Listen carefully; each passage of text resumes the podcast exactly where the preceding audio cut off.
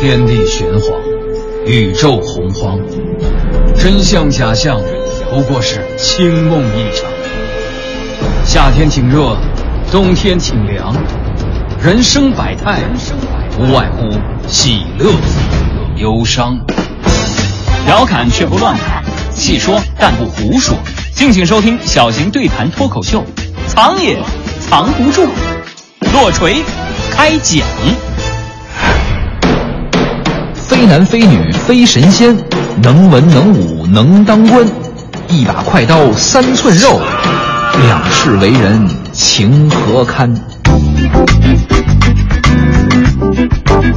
历史也是知识，观点也有笑点。欢迎您收听小型对谈脱口秀《藏也藏不住》，小东和滴川继续跟您笑谈历史，娱乐古今。节目期间，您可以关注微信公众号“藏也藏不住”，获取更多精彩内容。我是小东，坐在我身旁的依旧是滴川。大家好，我是刘迪川。熟悉我们节目的听众啊，一定知道，节目一开始我们会念一首和节目内容相关的定场诗。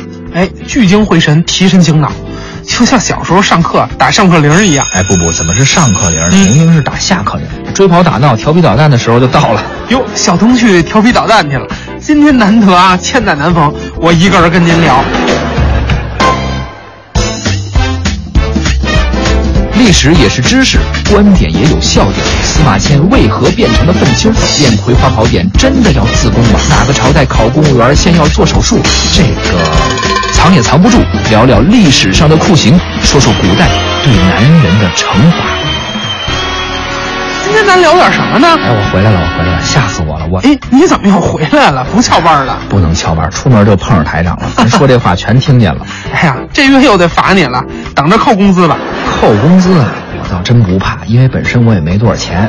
从小到大，我都信奉一句话：哪句啊？钱能解决的事儿，那就不是事儿。但没钱本身就是个事儿。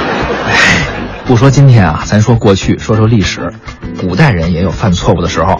当然了，咱们不说这什么迟到早退这些错误，嗯，咱说什么呢？比如偷、抢或者动手打人吧。嗯啊，电视剧我们都看到，被这个官府扣下了，他们家人或者亲戚朋友就说：“拿点银子疏通一下吧。”有这事儿吧？哟，这古装电视剧经常有呢。不是重罪，嗯最多呢就是罚你受点苦，或者说罚点款、赔点钱，嗯，也是自作自受嘛。这都是花钱能解决的问嗯题，所以不是大事儿。严重的是什么？比如有人犯了什么奸淫、谋杀、出人命谋案，哎，这就不是说花点钱能解决的问题了，嗯您得受刑啊，有刑法。哎，这一说到这刑罚呀，我就想到古代很多酷刑。哎呀，这想的我整个人都不好，你听不了这个，太残忍了。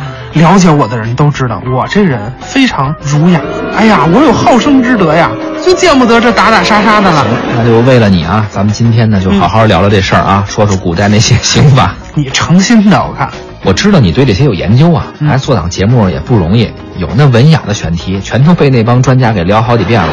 咱得出奇制胜，就得聊这个，你说是不是？不是我不配合，但一说到古代这惨无人道的刑罚呀，我这心里真是难受。那这样，嗯啊我先来啊，我先说一个，我抛砖引玉，算是开个头。哎你呢，你打算怎么自残呀？ 你 先调整一下状态，啊我呢讲讲古代的故事。好啊，咱还说回到开头那几句定场诗。嗯今天这开场的定场诗啊，不只是定场诗，它还是一个谜语。哦，还是个谜语。对，今天呢，咱先说一种刑罚，答案就藏在开场那定场诗里。哎呀，你果然是早有预谋了，这是都让你埋下暗器了哈！哎呀，我一个有着好生之德的人，就这么让你算计了，哎，好受伤啊！听众朋友们，您也猜猜 看，咱说的是哪种刑罚？哎，这样您受累啊，把这定场诗再读一遍吧。刚才我们都没认真听。听好了啊，这嗯定场诗是这么说的：哦，非男非女非神仙，能文能武能当官，嗯一把快刀三寸肉，两世为人情何堪？哎呦呦呦呦呦！哎呦，我奉劝各位女性听众朋友，您这期千万别听了啊，这个话题太私密了，那广大男性同胞情何以堪呀！所以可见啊，藏也藏不住。为了这个收听率啊，为了咱听众朋友，我们也是拼了。哎呀，特别是我，我跟你说，我都快坐不住了。我想大家也猜出来了，我们今天要聊的这个古代酷酷刑啊，哎，我嘴都跟不上。 它仅次于死刑，叫什么呢？宫刑啊，没错，就是宫刑。是宫刑啊，那可以说是历史悠久，至今啊还被人津津乐道。没错，因为在各种影视剧啊，嗯包括文学作品中啊，是宫刑依旧活跃着，而且呢，一直发挥着至关重要的作用。 哎，但凡是没有他，我看这宫廷戏啊，情节就推进不下去了。有时候我也觉得奇怪，你说，咱都说这艺术源于生活，高于生活，哎，这些狗血的编剧都都是有亲身体验是吧？你又影射谁呢？ 哎，言归正传，聊宫刑啊。可是呢，咱们在正式开聊之前啊，咱得先明白一个重要的问题：嗯，究竟这个宫刑到底是什么啊？古代宫刑又称阉割，是一种灭绝人性的刑罚。它具体的方式呢，我们请刘迪川老师来解释一下。啊哎，别了，我这么一儒雅的人啊，你太过分了，不善言辞，解释不了这个，解释不了，解释不了。那你演示一个。你别没那个谁呀，谁掩饰啊？没那个，没那没有，啊，算了，哎哎有哎哎，还能不能好好录节目了？这个行啊，哎咱也别掩饰，不掩啊饰，不掩饰了啊！太过分了，这主要咱这音频节目没有画面，你个这跟音频节目有关系吗？这加个个微信公众号啊，什么号也演不了，啊这个这跟平台没有关系。赶快说正经的吧，你真是还能不能好好主持节目了咱？说宫刑的事儿，说宫刑的事儿啊，就是，想必啊，大家已经听明白了啊。这丈夫割其室，女子必于宫。哎宫刑的宫就是这个意思。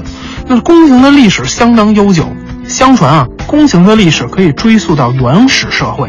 具体什么时候呢？夏后启的年代。夏后启，也就是夏商周三代最开始那个王朝夏国。对夏国的国君呢，不叫皇上，嗯也不叫什么王，哎，更不叫天子，他叫后。嗯，皇后的后啊。不过呢，夏后是男的，这夏后启是谁呢？就是夏的第二代领导人，羽传启家天下呀。您不知道夏后启，但是您一定知道他爹，嗯就是这个治水的大禹。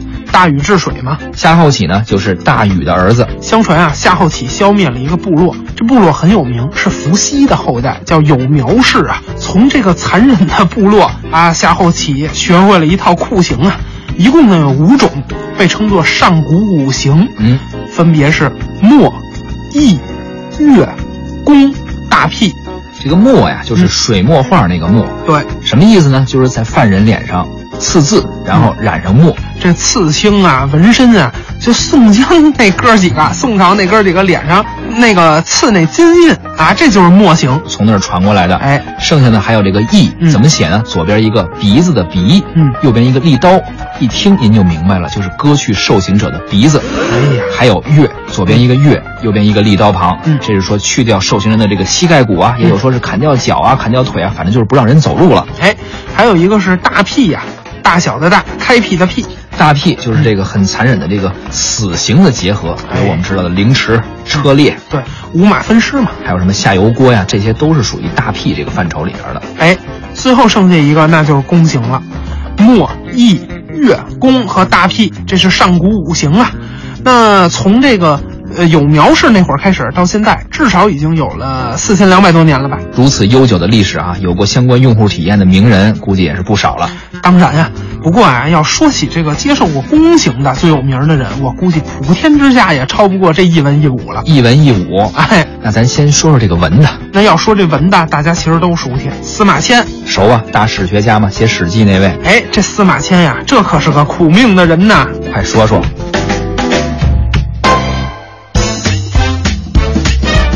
历史也是知识，观点也有笑点。司马迁为何变成了愤青？练葵花宝典真的要自宫吗？哪个朝代考公务员先要做手术？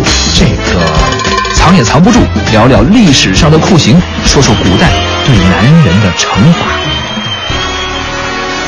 司马迁啊，受了宫刑之辱，于是奋发图强，写了《史记》。这事儿想必大家都知道。不过司马迁接受宫刑的前前后后，估计好多朋友就不那么清楚了。哎，你就对这种事儿啊研究的细致。司马迁判刑这事儿啊，还得从天汉二年（公元前九十九年）一个风和日丽的夏天说起。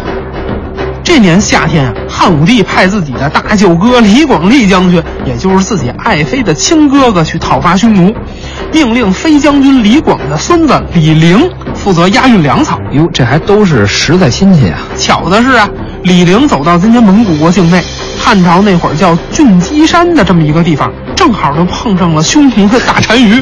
满草原的找他都找不着。这李陵是走狗屎运了呀！你碰上就打吧。这打什么打呀？这李陵就一快递员，押运粮草去了，那能带多少兵啊？拢共就五千人，对面人大单于带了十万，那是十万人吧？那十万条饿狼啊，满草原的找羊呢，羊没找着，直接撞上送外卖的了。得了，您要是打不过呀，就赶紧跑吧。跑什么跑啊？没跟你说是押运粮草送外卖呢。这五千人骑的都电动车，人大单于全是骑兵。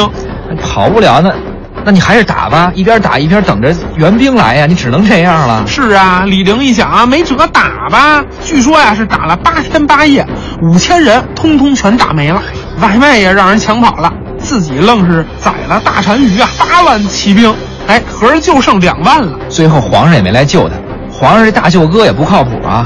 可不，李陵啊脱力坠马，哎，被匈奴大单于逮一正着，捆吧捆吧就弄自己营寨里去了，立马凯旋而归呀、大单于这边是乐了，汉武帝那边可爆了呀！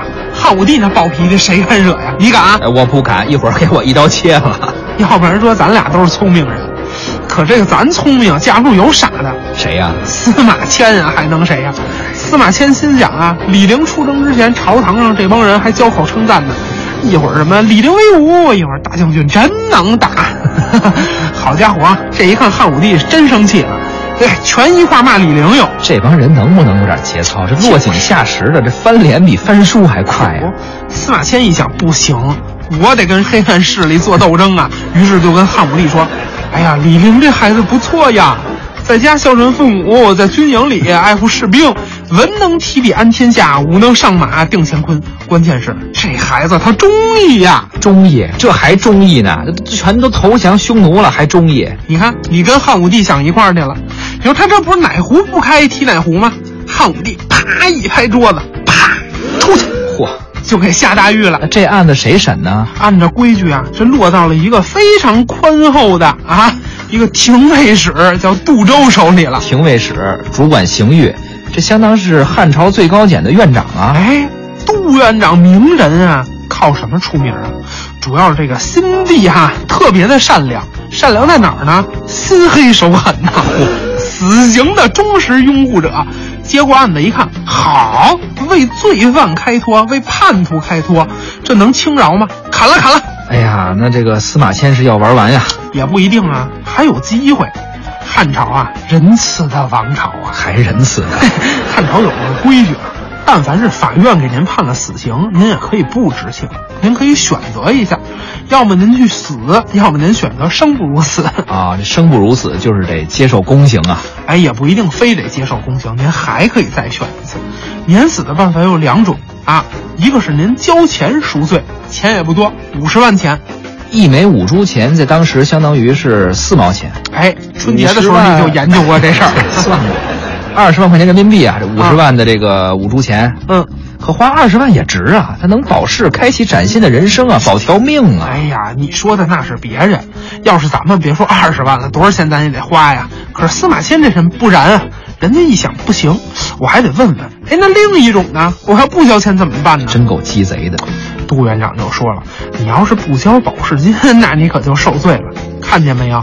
这儿有一把亮闪闪、明晃晃的小刀啊，也没别的，在您身上最要命的地方，噌来那么一下，您照样开启崭新的人生。那这司马迁怎么选呀？这个时候，司马迁的脑海里蹭蹭蹭就闪现出了几个历史人物啊。头一个孙膑，写《孙子兵法》那位，哎，当年孙膑啊被他的同学庞涓骗到了魏国，被魏惠王啊施以膑刑。就是取下孙膑双腿这个膝盖骨，所以孙膑呢就成了残疾人。孙膑，孙膑就是因为受了膑刑啊。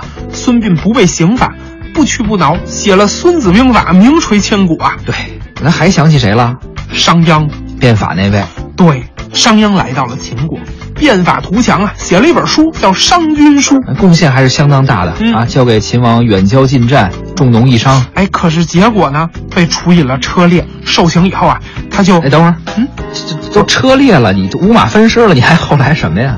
商鞅虽然死了，可精神犹在啊。商鞅的精神不屈不挠，后世秦王继承了他的精神，继续变法，这才有了秦始皇统一六国呀。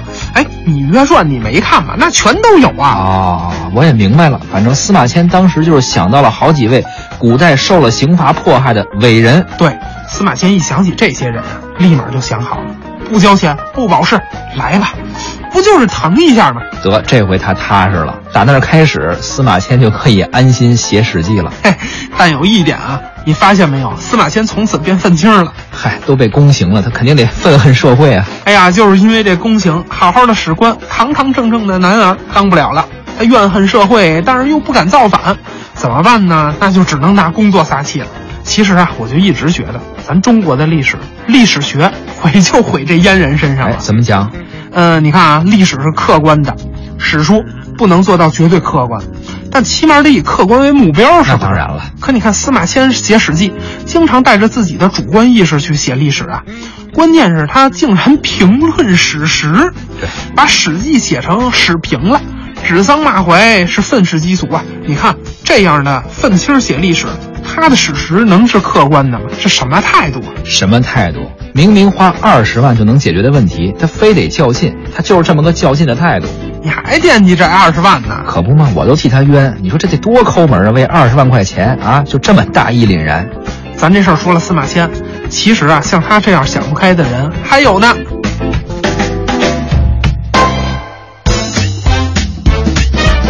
历史也是知识，观点也有笑点。司马迁为何变成了愤青？练《葵花宝典》真的要自宫吗？哪个朝代考公务员先要做手术？这个藏也藏不住。聊聊历史上的酷刑，说说古代对男人的惩罚。刚说了受宫刑有一文一武啊，历史上有人舍不得花钱，被判了宫刑。刚说了司马迁，这是一文。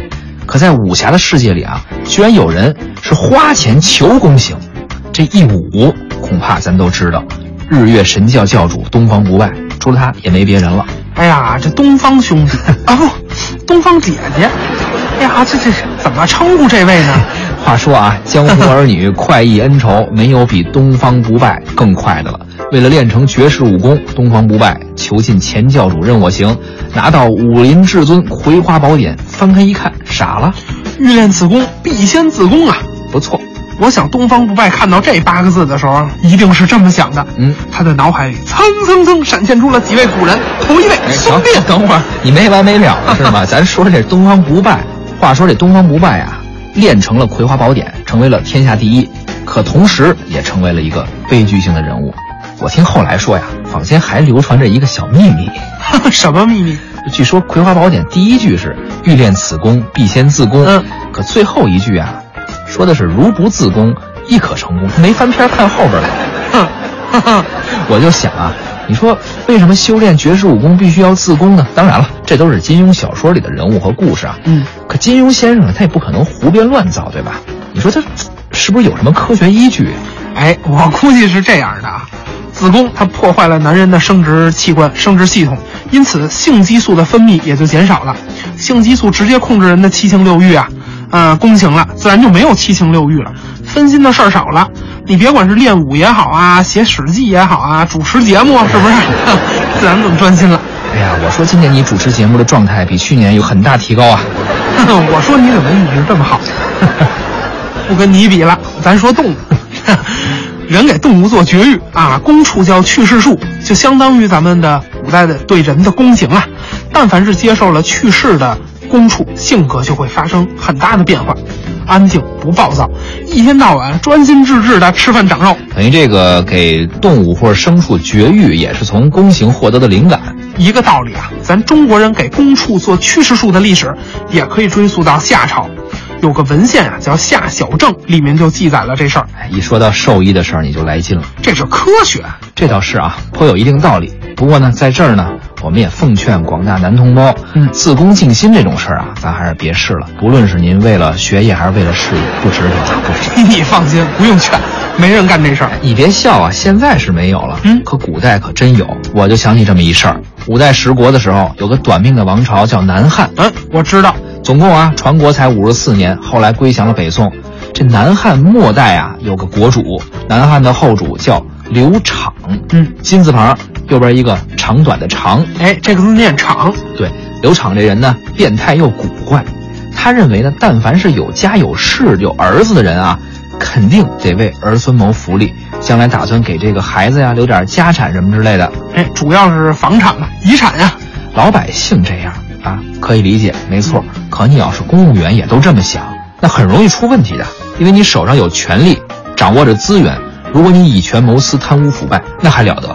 哎呀，是啊，这都给自己搭小算盘去了，谁还给国家尽忠啊？可不吗？谁还为民着想啊？嗯全都替自己儿女着想了。哎，那怎么办呢？南汉时期就出台了这样一个规矩：但凡你打算当公务员儿，好，您也别找谁来推荐，我呢也不考试，就这么一个要求。您找一专科医院，先自宫，然后进宫，待国主验明正身，您就可以直接上岗了。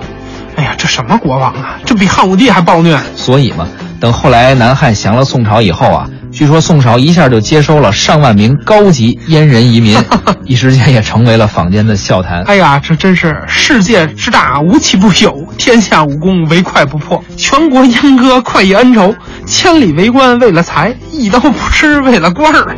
给你一横批啊，都不容易。哭吧哭吧哭吧不是罪，再强的人也有权利去疲好，惫。荒唐的历史结束了，节目的时间也差不多了。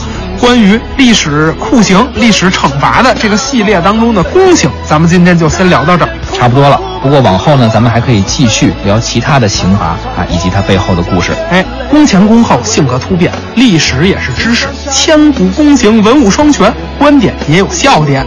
关注微信号“藏也藏不住”，获取更多精彩内容。藏也藏不住，咱们下期再会。再会。不是罪。哎，这节目也完了啊，有个事儿我得跟你好好谈谈。哎，你这么严肃啊？你看啊，咱俩也合作这么长时间了，啊，我觉得吧，你你现在聊的内容啊，就是没有以前那么扎实了，深度有点不如以往。不、哦我我觉得我一直挺认真不的。不呃不不，态度你肯定是没问题的啊。嗯，就感觉你是有点流于表面，而且比较散，不集中。嗯这这，你你最近个人生活没什么没什么事儿吧？我挺好的啊，这吃得饱睡得香，这工工作热情也也这不响当当的啊。就感觉你现在有点浮躁。你看啊，嗯你看，嗯你其实是个很有学术深度的人，嗯才华肯定是有的啊嗯嗯。但但但但感觉你有点静不下来，就有点不哎是呀，不是，哎，我我没太听明白，你你是不是有点想换搭档？呃不是，没事儿，你要是确实想换搭档，你直说，我这心理承受能力是可以的呃，那倒没有啊。啊。我就是说你表现的其实还可以更好，嗯你得自我调整一下不。是，那我还怎么调整啊？不是你可中国找去啊，你你上哪儿找我这么认真努力的搭档？当今确实是人都浮躁，你不能跟他们比。不是，那你还让我比你得古跟人古人比啊！你脑海里浮现一下，啊古你人想孙膑啊，为什么写出兵法？司马迁凭什么写出了《史记》？东方不败凭啥他就练成绝世武功了？专注，你得想想他们。小东老师，小东老师，那个你你哎，你看这个，你看，你看我这手串没？这个哎家传之宝，我跟你说，这个啊要他们黑心古玩商，这估计怎么也得卖你二三十万。嗯，但是这个这个你也不好说它是，呃多少钱，因为这个材质啊很稀缺，对吧？你你看那很少见是吧？这个造型，起码我说这个卖个二三百块钱也是可以的。二二三百，哎不，你你你这样，你你先带着，你先带着。给给我，啊，对对对，你你你你你鉴赏鉴赏，我我就我你鉴赏鉴赏归我了这个。啊，你你的你得着，你的还还还不错啊！其实你现在这个风格呀，还啊是主持风格还是挺有自己特点的。不不不，我聊的深度还是有点不够吗？不是，脱口秀讲究的就是轻松幽默，你聊那么深干嘛呀哎？不，我我承认，我承认，你那个我这话题啊说的就有点散，确实是。发散对谈嘛，说明你知识面广啊，这不是写论文，这咱点好。这就成好的了。所以我好啊我还是调整调整啊，不用不用，挺好的。啊，这真真真不用。嘿，这手串儿真漂亮。